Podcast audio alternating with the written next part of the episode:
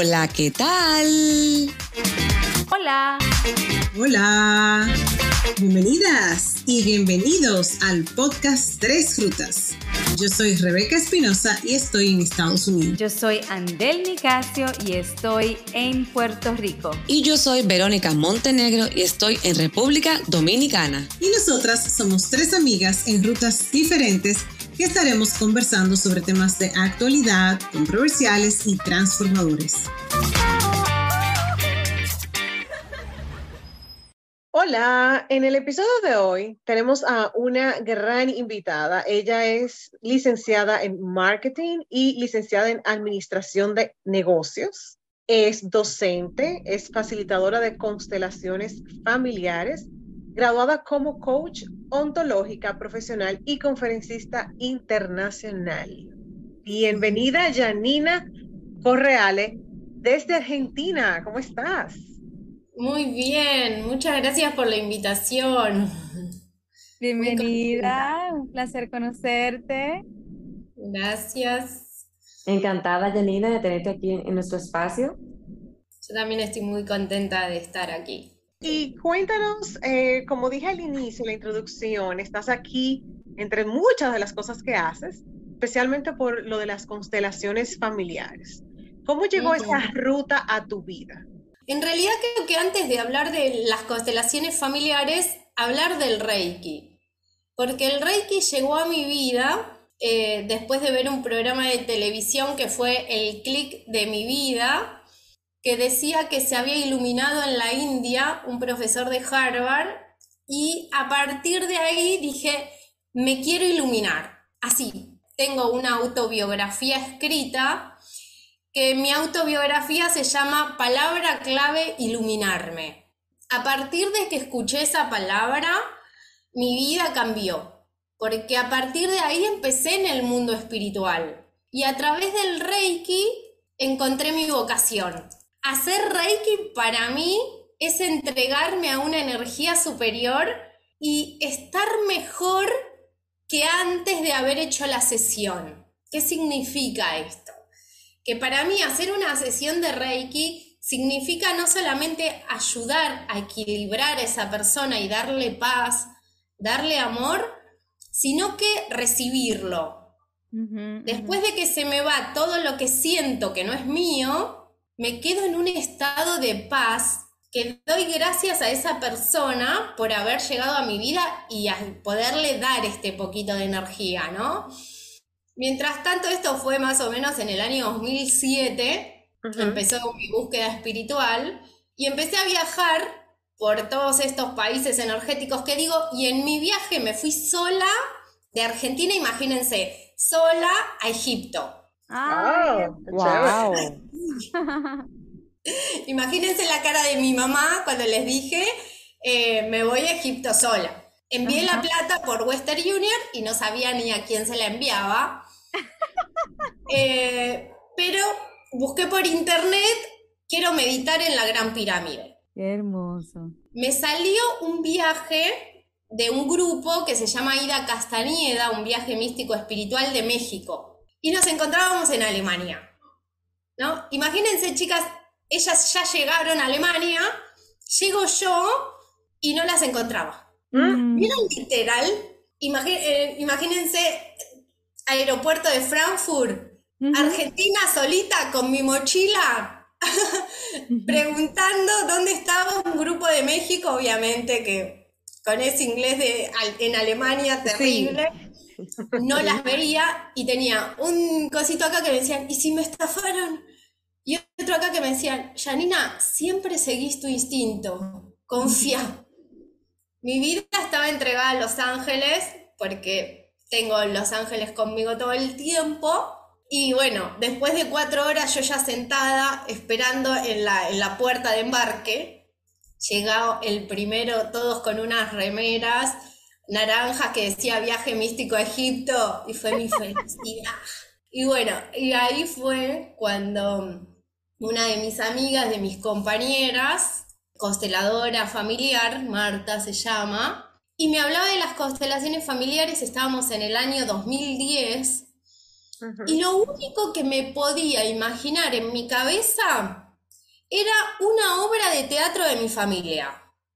Ella me decía, vos traes un problema y con representantes de tu familia se empiezan a mover y después algo cambia.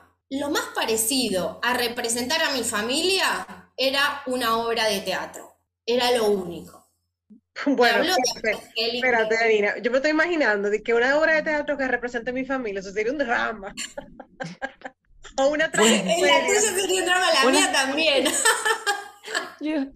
bueno, yo, yo, yo estaba pensando lo mismo, una tragicomedia, drama, de todas esas familias, de las, dos, de las dos ramas. La de quién no. ¿Qué familia no tiene esto?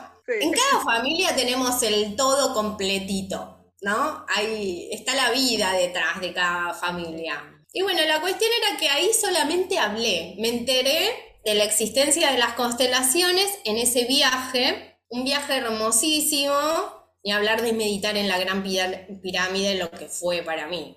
Meditar en todos los templos, hermosísimo. Al año siguiente, y ahí hicimos Egipto y Jordania.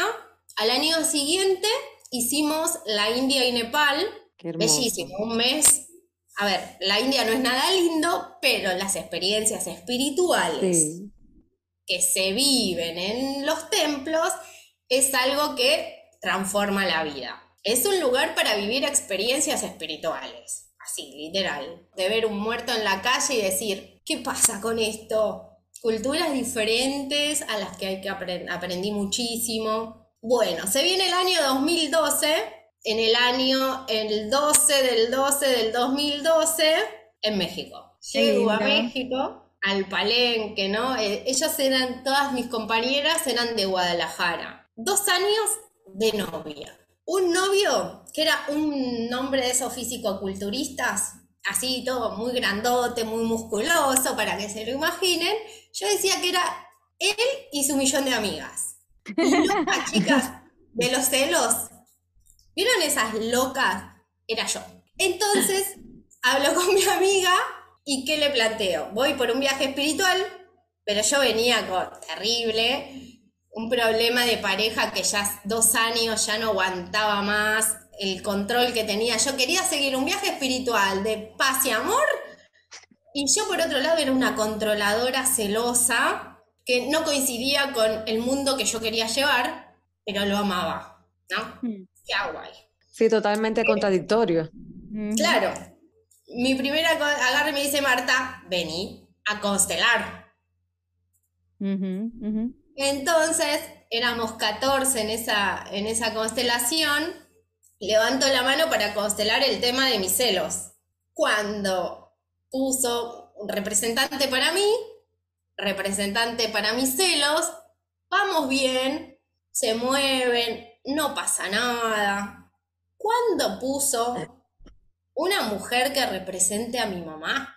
El impacto que provocó en mí fue terrible. Yo decía, no puede ser que la esté haciendo igual, que haga los mismos gestos que mi mamá, que se mueva igual que mi mamá, cuando yo de mi mamá no dije una palabra. En una constelación familiar se hace una pequeña entrevista al consultante para ver el tema, cómo está compuesta la familia, pero no hablamos en detalle de cada miembro de la familia. Y cuando se mueve y representa a mi mamá, wow, quedé impactada y algo en mí se movió en esa constelación, se movió el tema de los miedos de mi mamá con su mamá y que venía mis celos de mis inseguridades de mi linaje femenino, ¿no? Algo en mí cambió, así me provocó un cambio, pero, ojo acá, no pasó nada. ¿Qué pasa cuando llego a la Argentina con este novio? Me peleo. Así literal, ¿eh? Tenina, una pregunta de contexto, porque me perdí un poco. Cuando fuiste a México, ¿él fue contigo? No, menos mal me separo acá. Fallece mi papá, fallece mi perro. No, lo siento mucho. Durísimo. Me escapo para España y me voy a vivir a España, a las Islas Canarias. Ay, qué idealista las Canarias. Sí, iba a preguntar. ¿hay algún centro energético? Me imagino que con los volcanes en las Islas Canarias, ¿no? Em, en ese momento era el 2014, no. Oh, ok, porque entonces los polos energéticos que existen en la Tierra también depende del temporalidad, del tiempo. Sí, en realidad sí. En ese momento estaba toda la energía en Oriente y después pasó a Occidente. Oh, Pero no sé si hablas de o otro. sea que yo no puedo ir A a la de- India cualquier año que se me antoje. Sí, Ah, mira qué bien. Debo decir que está allá. Bueno, la cuestión es que para resumirles esta historia, me puse de novia en España con un holandés y en un momento puntual, chicas, una situación en la que digo, no puede ser, eh, no le esté matando, decimos en Argentina, no le esté peleando y no esté sintiendo celos en este momento. Entonces ahí me di cuenta que algo en mí había cambiado. Recién dos años después, cuando viví una situación, me di cuenta que ya no era celosa. Amé las constelaciones, obviamente, y en el año 2015 empecé a estudiar constelaciones familiares y toda la formación, que me llevó a una transformación enorme en lo personal. Ok. Bueno, pues gracias, gracias por contarnos eh, todo tu, tu proceso de cómo llegas al mundo de las constelaciones. Eh, yo quisiera que tú nos cuentes un poquito, eh, para estar en contexto, cómo me encantó la definición que diste de, de obra de teatro, lo que se- sería una constelación familiar. Eh, sin embargo, yo quisiera que me comentes un poco más. ¿En qué consiste? O sea, ¿qué es una constelación familiar? ¿En qué consiste? ¿De qué va? Hmm. Una constelación familiar de obra de teatro no tiene nada de lo que nos podemos imaginar. Así que tenemos que sacar el eso de nuestra cabeza. Porque en realidad tenemos que considerar que las constelaciones familiares es una herramienta o un método sistémico fenomenológico que saca a la luz el origen del problema que está teniendo la persona actual, hoy. Entonces, ¿qué significa que va a sacar a la luz el problema? Significa que todos los seres humanos tenemos dos conciencias. Una conciencia personal, es nuestra parte consciente, nuestros pensamientos, lo que quiero para mi vida, lo que hago día a día, lo que quiero lograr. Esta es mi conciencia consciente. Pero por debajo tenemos una conciencia inconsciente que es la que en el momento que somos hijos, que nuestro que el óvulo y el esperma se unen, pertenecemos a esa conciencia familiar que es inconsciente. Y esa conciencia familiar inconsciente es la que Bert Hellinger, que es el creador de las constelaciones familiares, descubrió las leyes sistémicas que regulan esta conciencia. Que aunque no las conozcas, estas leyes sistémicas es como la ley de la gravedad. ¿Funciona la ley de la gravedad para todos? Sí, funciona. Aunque no conozcamos cómo funciona esta ley, todos sabemos que tenemos los pies apoyados en el piso, que nadie anda flotando por ahí. Las leyes sistémicas que descubrió Bert Hellinger son iguales, se llaman los órdenes del amor, y que regulan los sistemas. Por eso decimos que es sistémico, porque la familia está toda unida por lazos invisibles, como nuestro cuerpo, ¿no? Es un sistema. Entonces nos dice que cuando uno de los miembros del sistema familiar trabaja su tema, va a mover al resto de los integrantes de la familia. Los va a mover porque somos un sistema y estamos todos interrelacionados, como las funciones de los sistemas. Si una de las partes cambia, cambia el resto, se tienen que reacomodar. Y acá pasa exactamente lo mismo. Si uno de los miembros de la familia ocupa otro lugar, por ejemplo, estoy diciendo, yo a partir de ese día que descubrí que mi mamá tenía sus miedos con su mamá, dejé eso con ella. Yo no me ocupo de tus miedos, mamá, yo soy solo tu hija. Entonces me cambié de lugar, me puse en el lugar de hija chiquita. Como yo me cambié de lugar porque tomé conciencia de algo, pude liberarme de esa energía que no era mía. Y decimos que es fenomenológica porque todo lo que sucede en una constelación es parte. Si, por ejemplo, en una constelación, les cuento una que apareció, mi perra con dos perritos tenía en ese momento, estaba constelando en un taller presencial y aparecieron dos perros y se metieron en la constelación. Fue un fenómeno que intervino. Y en vez de retar a los perros, porque estaba todo cerrado, agarro y le digo a, la, a mi consultante, ¿qué te pasó a vos? Harry me dice, me dieron tanto amor que me hizo acordar a mis abuelos. Tac, hice. Faltaba los abuelos ahí. Oh, wow. Entonces es parte. Entonces las constelaciones nos permiten mirar lo que hay debajo de la conciencia personal, lo que nos traba, lo que nos limita cuando empezamos a, cuando sale a la luz el origen del problema, empezamos a cambiar esta conciencia, ¿no? Empezamos a decir frases sanadoras, nos permiten sanar o nos permiten integrar lo que estaba excluido. Pero ¿quién cambia? En realidad, ¿cambia porque hizo una constelación?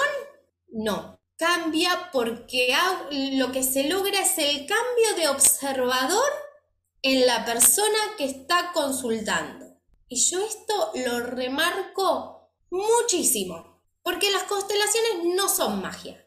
Si no está de la ayuda del facilitador que lo haga tomar conciencia del cambio, muchas veces no se provoca el cambio. Interesante que tú digas eso, uh, Janina, que no es magia, porque una de mis preguntas va enfocada hacia la parte científica. Muchas personas creen más en la psicología familiar porque es una ciencia, sin embargo ven las constelaciones familiares como algo que carece de ciencia o carece tal vez de evidencia. ¿Qué tú tienes que decir al respecto? Lo que se está tratando es de que esta conciencia familiar es la información que está disponible en el campo. Dentro de cada uno tenemos toda la información de nuestro sistema, de nuestro sistema familiar. Entonces nos conectamos con esta información que está en el aire. Yo creo que se basa más en vivir y darse cuenta de los efectos que tiene después en cada uno. Porque no es una ciencia, pero o no, no, tiene, no es parte de la psicología, porque no es algo terapéutico, pero tiene efectos terapéuticos. Qué bueno que tú resaltes eso, de que no es terapia. Y qué bueno, exacto, que tú lo digas, porque se puede prestar muchas veces a confusión, pero es un proceso diferente, exacto. ¿Tú crees que en algún momento se pueden complementar, o sea, tanto la terapia como este proceso? ¿Te ha pasado? O sea, ¿has tenido experiencia de, eso, de algún caso? ¿o no? En realidad yo creo que eh, todo suma. Ok. No, no descarto nada es más, eh, aquellas personas que vienen con años de terapia son las que después, a, través de una constelación, se dan cuenta de algo nuevo que nunca en terapia pudieron ver. Una chica dijo, en una hora y media con Yani, tomé las decisiones que en seis años de terapia no pude tomar, porque vio el origen que estaba por debajo de todo el problema que ella venía hablando durante seis años que desde su parte consciente estaba trabajado, lo tenía aceptado, no sufría más por lo acontecido en el pasado, pero no, no le no movía, pero no tenía el impulso porque no encontraba el origen. Entonces la constelación le permitió cambiar la observadora que era. Igual las constelaciones a todo esto abarcan eh, muchas, eh, muchas áreas de la vida. Por eso es que no está definida en una. Por ejemplo, existen las constelaciones organizacionales. Dentro de una empresa podemos constelar una empresa. Pueden eh, sanar, encontrar la causa de una enfermedad, el origen inconsciente de una enfermedad. Sí, también. pero no significa que vaya a curar a una persona. Encontramos el origen que causó esa enfermedad. ¿Estaría en el área de salud? Sí, también, pero no cura. No vamos a sacar jamás. Complementa los efectos de sanación.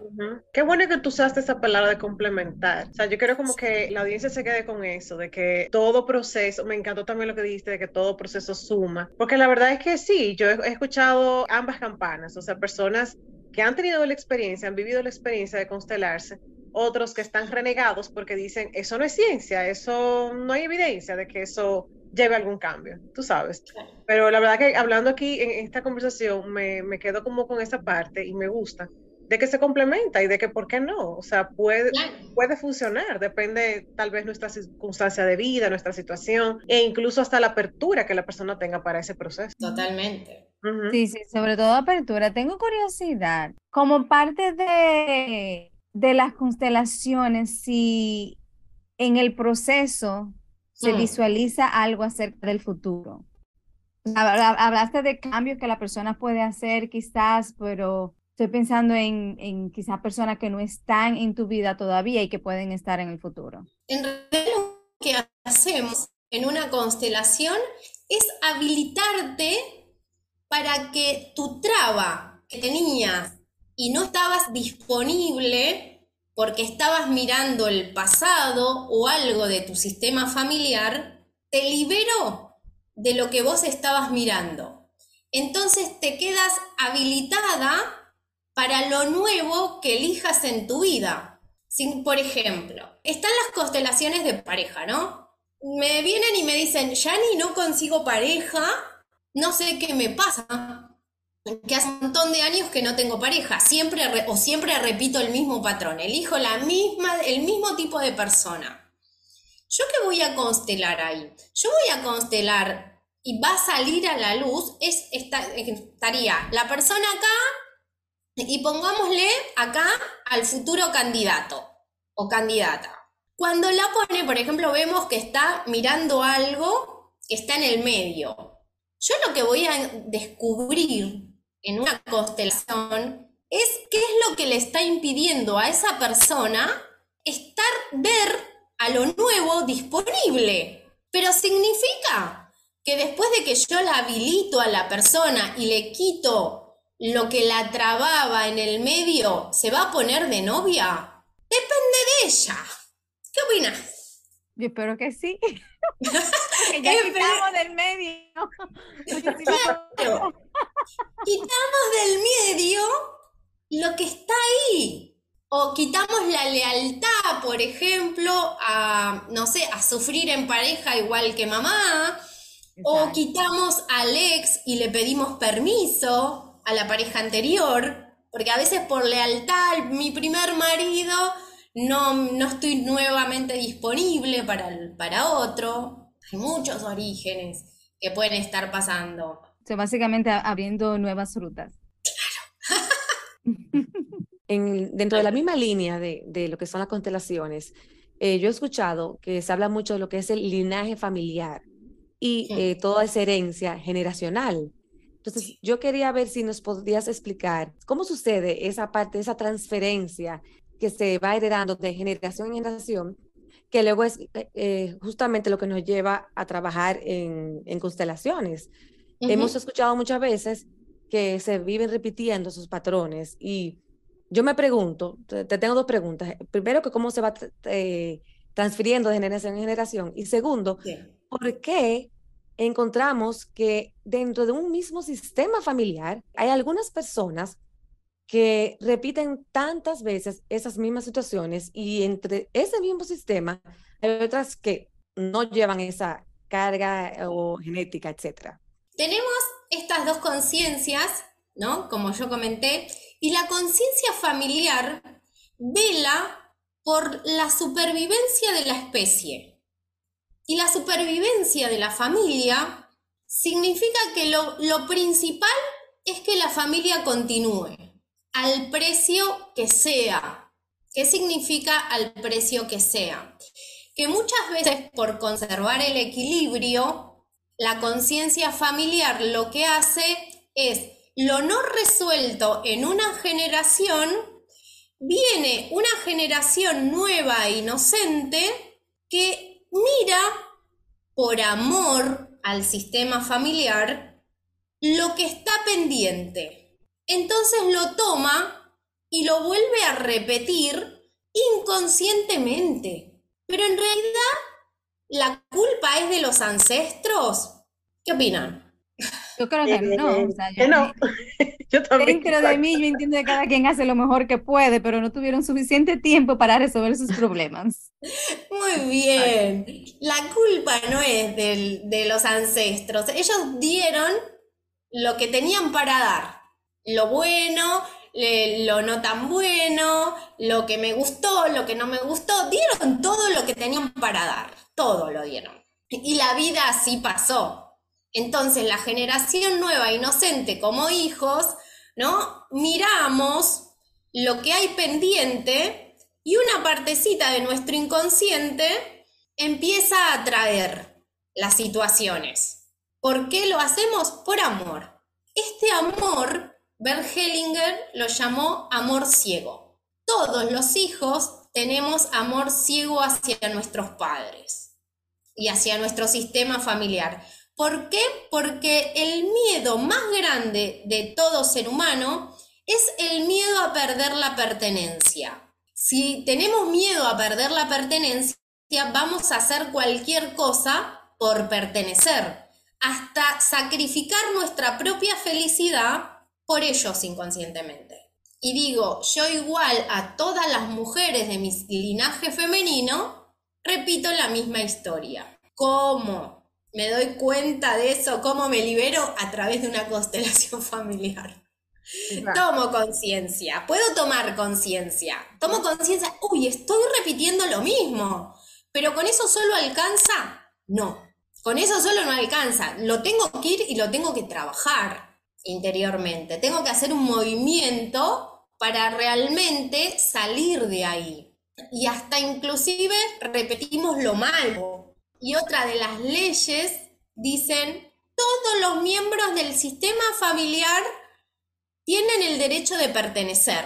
El tema es, ¿quiénes creemos que pertenecen al sistema familiar? ¿Quiénes creen que pertenecen al sistema familiar? Díganme. Van a ver cómo les hago abrir el corazón. Todos, para mí todos. Al son sistema familiar. ¿Quiénes son? A ver todos. Papá, Pa- mamá, hermanos, Hermanos, abuelos. abuelos, Mira, si te tías, digo mi primas. familia, Janina, no terminamos esto, porque en la mía somos más de 70.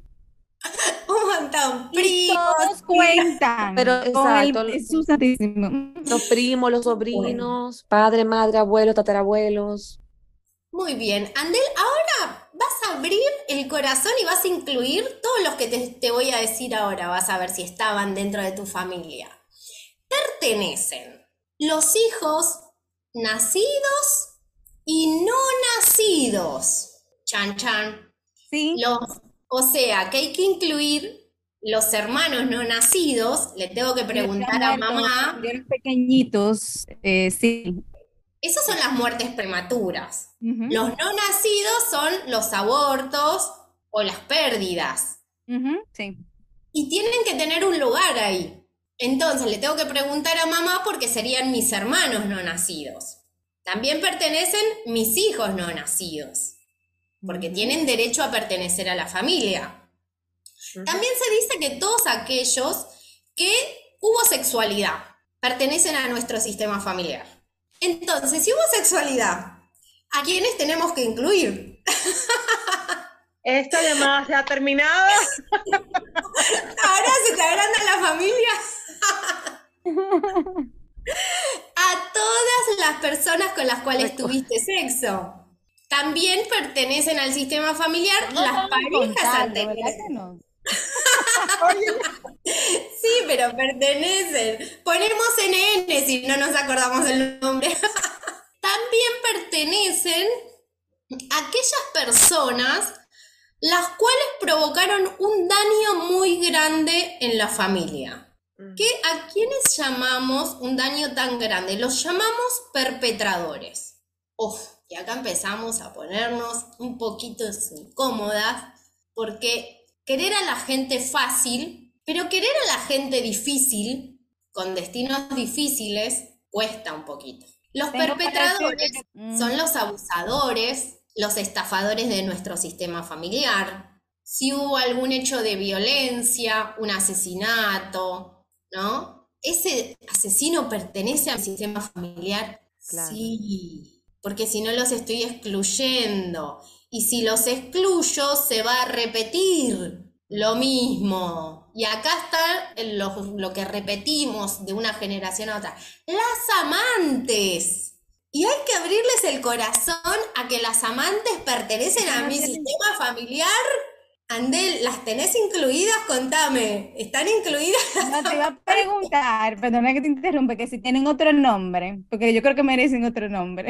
Y una pregunta, hay también los, dentro de los perpetradores, también se incluyen, por ejemplo, los que son problemas de drogas, alcoholismo, o, o eso, no, eso, no, eso pertenece a otra cosa.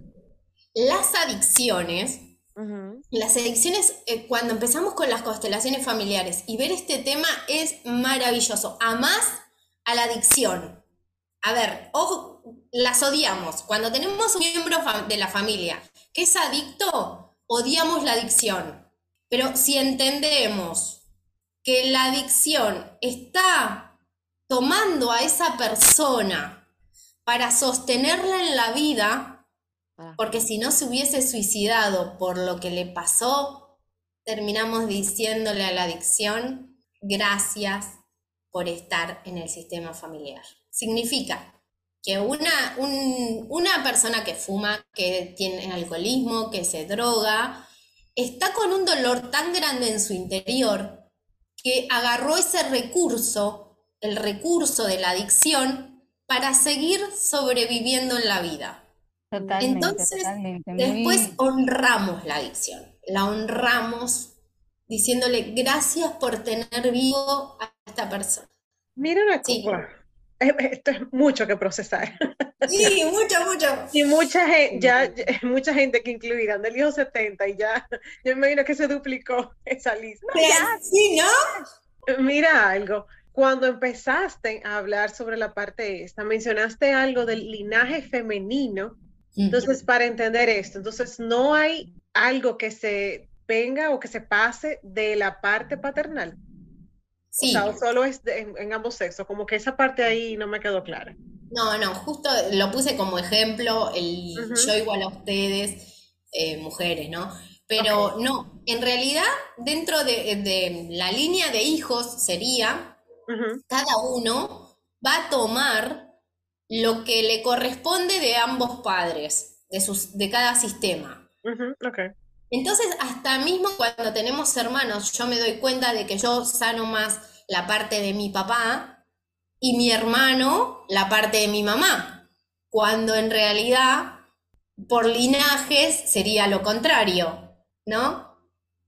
Pero es como que yo estoy más eh, cerca de los correales, por decirlo de una manera, y cargaba con cosas de ellos, no sé, por ejemplo, he constelado el hambre de mi nono, mi abuelo era italiano, ¿no? Entonces eh, estuvo en la guerra peleando en Rusia y he sentido el hambre, he sentido esto de sobrevivir, ¿no? Entonces me tocó a mí, dentro de mi problema circulatorio, salió el nono y salió en otra vez mi papá. Por ejemplo, entonces es como que yo cada vez que, y mi hermano se llama Gilberto, por ejemplo, igual que un hermano fallecido de mi mamá, que falleció con cinco añitos, de Portugal viene. Yo tengo familia, eh, raíces europeas.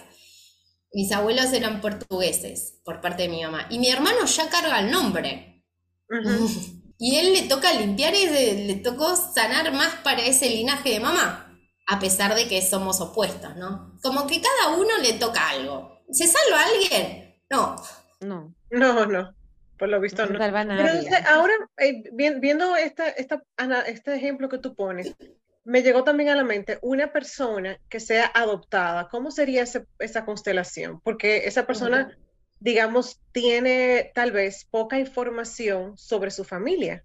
¿Cómo, cómo sale eso? ¿Cómo sería una constelación en esa situación? Te, cuento, una chica el otro día vino, eh, ella adoptada de otra provincia argentina, y primero empezamos a constelar temas de salud de ella, y ahí le hice incluir.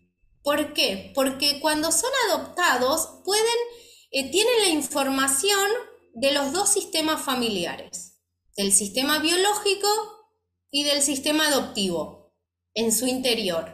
Entonces ahí, a través del problema de salud de ella, integramos a los cuatro padres. Los vimos, con la información que iba surgiendo de ella. Pero de papá y de mamá biológico no sabían nada, absolutamente nada. Sí que de la provincia que venía. Después, hace muy poquito, viene a trabajar el tema del dinero. Le está costando tener dinero. Entonces, cuando le pongo al representante del dinero, simplemente con mirarlo, empezó a decir, siento abandono, siento indiferencia, siento que no viene a mí, que no me mira. Pensemos un cachito. Estás mirando al dinero y estás sintiendo abandono. La pregunta es, ¿quién, ¿a quién le estás diciendo eso? ¿Quién es esa persona? Conectate. Y me dice, siento que es mi papá biológico, porque fue el que no pudo sostener la familia y por eso a ella la dieron en adopción. Y el dinero en este caso estaba siendo tomado por la falta de inclusión el excluido era su papá biológico. Y decía que no, lo juzgaba porque me parece que fue violento con mi mamá cuando estuvo embarazada y ella sentía eso. Entonces ahí es cuando, bueno, paremos un poco, ¿no? Y dejemos de juzgar hasta que saque todo ese dolor y deje de juzgar, yo la dejo, ¿no? Primero hay que reconocer lo que es.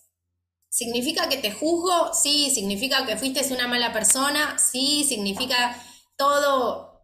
Me abandonaste, eh, por culpa tuya mi mamá sintió dolor, me pegaste, sufrí, sentí dolor. Hay que dejarlo ser.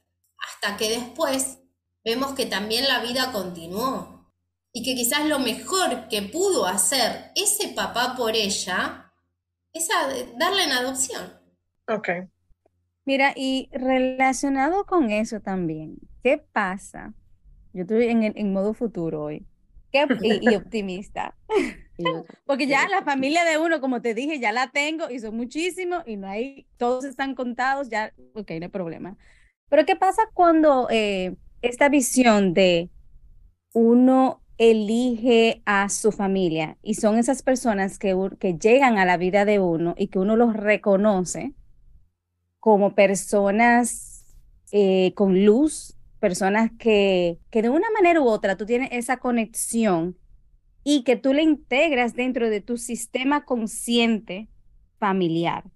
Yo lo siento eso como hasta cierto punto parte de una reconstrucción o recuperación, pero quiero, no sé cómo, cómo se, se, se, visualiza eso dentro de las constelaciones y se aplica. Sí, y en realidad si es algo lindo y bueno, y le podés sumar a decir, a, no sé, esta amiga la amo con toda, sería algo así, la amo con toda mi alma y me hace bien y la considero más que una amiga, una hermana, y lo integro y forma parte, eso está genial. Incluir, abrimos el corazón a todo el mundo. El tema es no excluir. Aún aquellos que te hagan daño o que pasan por tu vida de alguna manera es, es reconocerlos, aceptarlos y seguir esa ruta, me imagino. Es parte. ayer vino una, una señora, empezamos a constelar, imagínense que hablo en todos lados de constelaciones. Empezamos a hablar, cuando me contó cómo estaba compuesta su familia, agarro y digo, ¿y qué pasó con el padre de tu hijo? No lo nombró. Agarro y dice, ya ni me acuerdo de él. Wow. No me acuerdo y ella sentía tristeza cada tanto, trabajamos la tristeza. ¿Quién salió? ¿A dónde miraba la tristeza?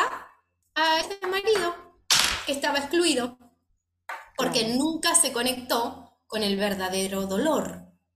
Mm. Esa tristeza que le aparecía de vez en cuando después de 30 años, tenía un origen, un origen de 30 años atrás, que estaba excluido. Y en ese momento ahora dice, no, no sé qué tiene que ver, pero salió y ella ni ella podía creer la tristeza que salía porque supuestamente, ¿cómo está todo ese tema? Superado a este nivel consciente. En el inconsciente le trajo un problema para mirar ese inconsciente. Por eso yo digo siempre que la vida es tan generosa que nos pone personas y situaciones para ir a sanar el origen familiar. Por eso, cuando una jefa te molesta, fíjate que hay de mamá. Cuando un jefe te molesta, fíjate lo no resuelto con papá. Cuando te, te, llevas mal con tus hijos, fíjate a quién te están em, espejando. La pareja, ni hablar, te espeja a todos. La pareja te espeja a todos. la pareja, ahí entra toda la familia. La pareja, ahí viene todos los ancestros. Todos, todos. La pareja te espeja a todos. Yo digo que en realidad en el amor eh, superfluo, ¿no? En, en, el amor donde yo no me involucro acá, en donde encuentro una persona y la paso bien, no estoy involucrando las emociones. Ahora, cuando el amor es más profundo y vamos a amar cada vez más, también nos empezamos a conectar con lo más profundo que tenemos en el corazón, que son aquellos, aquellas heridas que aún no están sanas. Entonces, cuanto más amamos a una persona, más nos conectamos con lo no resuelto. Por eso decimos que las parejas son nuestros grandes maestros. Totalmente. Honramos esos espejos. Sí, pero Hipotéticamente, yo voy, me hago constelaciones, eh, por ejemplo, contigo, trabajo muchas cosas que tengo que trabajar, eh, doy el gran paso, ¿verdad?, de, que, que me toca y pude ya hacer esa, ese paso de sanación y de, y de bueno, aceptar. Que, o sea, ¿qué puedo hacer yo? Porque yo sé que no puedo, lo primero que te dicen en constelaciones es que no puedes llevar a nadie, ni a tu pareja, ni, o sea, que el trabajo es tuyo total. O sea, como que en el sentido, si, no quieren ir, si quieren ir, sí, pero si no ah. quieren ir, Exacto. Ah, Entonces, imagínate que, que, que, todo mi caso, que yo tenga cosas irresueltas con mi papá, con mi mamá, yo lo trabajo yo, pero que ellos no, no quieran resolverlos. ¿Cómo puedo estar al servicio de, de, mi sistema familiar? ¿Cómo hago para honrar o para... ¿Qué, o sea, ¿qué paso me toca hacer después de...? Es hermosa esta pregunta porque en realidad cuando empezás a sanarte, querés que se sane todo el mundo, ¿no? Pero precisamente no todo el mundo tiene la misma energía para sanar. Hay quienes vienen a ser observadores de la vida, hay quienes vienen a ser, tienen miedo de las constelaciones familiares y dicen, yo ahí no me meto, porque no es el momento de sanarse. Porque he escuchado de decir, no, yo no quiero ir a un lugar donde voy a llorar sin saber que después es un alivio para su vida esas lágrimas. Las lágrimas en una constelación no son de tristeza, sino que son de sanación. Entonces, vino un gato. Eh, entonces ahí la gente no está preparada, pero ¿qué hacemos con nuestros miembros? No sé, por ejemplo, con nuestros familiares que no quieren sanarse. Los tengo que honrar y tengo que respetar su destino. Ahora, Janina, basado en eso que tú estás diciendo y uniéndolo con la pregunta de Vero, es una responsabilidad grande entonces para que el que constela, porque entonces tú dices que nosotros somos todo este cúmulo de nuestros ancestros y obviamente, en mi caso, por ejemplo, que tengo hijos, que soy hermana, eh, soy amiga, voy a dejar algo, o sea, ese linaje continúa. Entonces es una responsabilidad, como que, que, yo siento ahora mismo que yo tengo que, yo digo, pero yo tengo que sanar para, para que algo se rompa, para que tal vez ciertas conductas no se repitan en la próxima generación. Tal cual. ¿Verdad? Sí, totalmente. Cuanto más como padres estás consciente de tu propia historia y más sana la tenés, más libres dejas a tus hijos para que hagan su vida y la puedan disfrutar y hacer su misión y encontrar sus talentos, encontrar sus dones, van a estar más libres para hacer su vida. Cuanto más lo trabajen como padres, eh, mejor. De hecho, cuando empiezan a, encontrar, a conocer las constelaciones familiares, se dan cuenta de que ya para los hijos no los condicionan más. Estoy disponible como madre para ver qué necesitas, hijo. ¿Qué necesitas de mi hija? No para darle lo que yo creo que puede hacer mejor, ¿no? Aceptando a ese hijo a ver qué necesita, que tiene todos los recursos necesarios y suficientes para hacer su vida. Y mamá está acá. ¿Tiene que salir corriendo a salvar a los hijos? No, no, mamá está acá. Vengan ustedes a mí. Es el movimiento de las constelaciones. Los hijos van hacia los padres. Por amor también, ¿no? No por necesidad. Qué lindo. Muy importante eso, muy importante. ¿Cuáles son esas próximas rutas que tiene Janina? Formación de constelaciones familiares. El primer año es para ser consteladora en forma individual, con estos vincores. Son nueve materias. Incluí eh, con enfoque al coaching. Voy a meter materias de coaching. ¿Por qué? Porque obviamente que uno mis profesiones. Entonces hay, hay materias que como coaching que considero en la carrera de constelaciones que tiene que estar. Segundo año es toda la parte grupal. Seguimos trabajando el proceso personal porque las nueve materias del primer año, imagínense, módulos, papá y mamá, pareja, salud, ¿no? Todo es para una. Es todo, yo no puedo acompañar a alguien si no tengo resuelto mis temas. Entonces el primer año es todo desarrollo personal más ser facilitadora en forma individual. Segundo año es para ser formadora, eh, facilitadora de constelaciones grupales. Después se viene la formación de hipnoterapeuta, que es de hipnosis y regresiones, en donde les enseño todas las bases de la hipnosis y vemos reiki hipnótico, dibujo en hipnosis también lo creé yo, dibujo en hipnosis basado en constelaciones familiares, otra.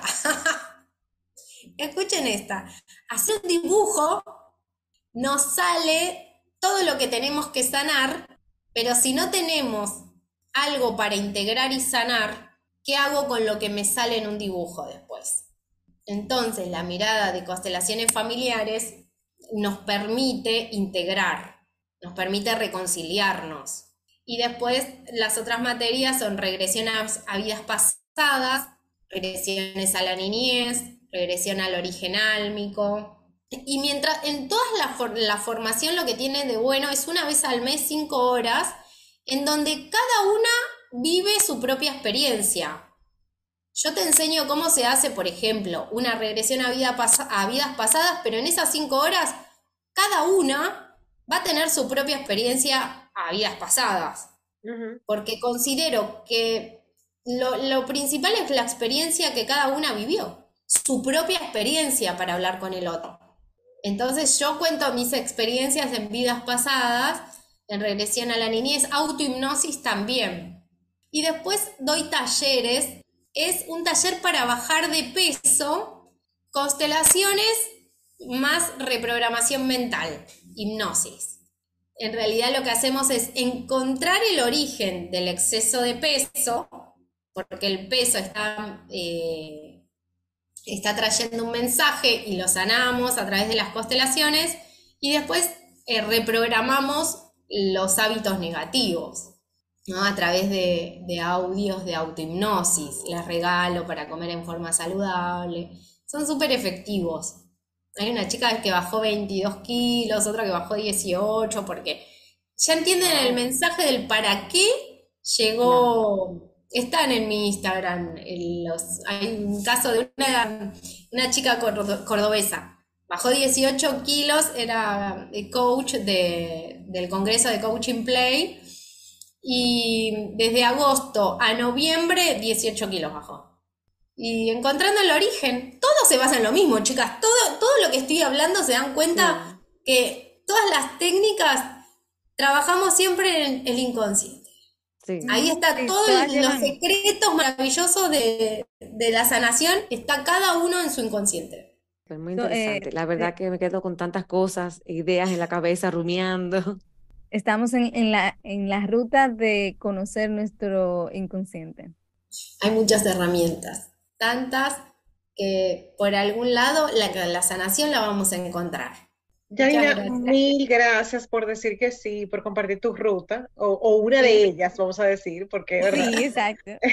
son muchas, pero la verdad que esta ruta me pareció muy interesante. Bueno, la verdad que sí, como, como decían las chicas, me, me, llevó muchas cosas, porque es muy, te abre mucho la mente hacia otras cosas, hacia otras posibilidades y hacia otras rutas de vida, obviamente, para mejor.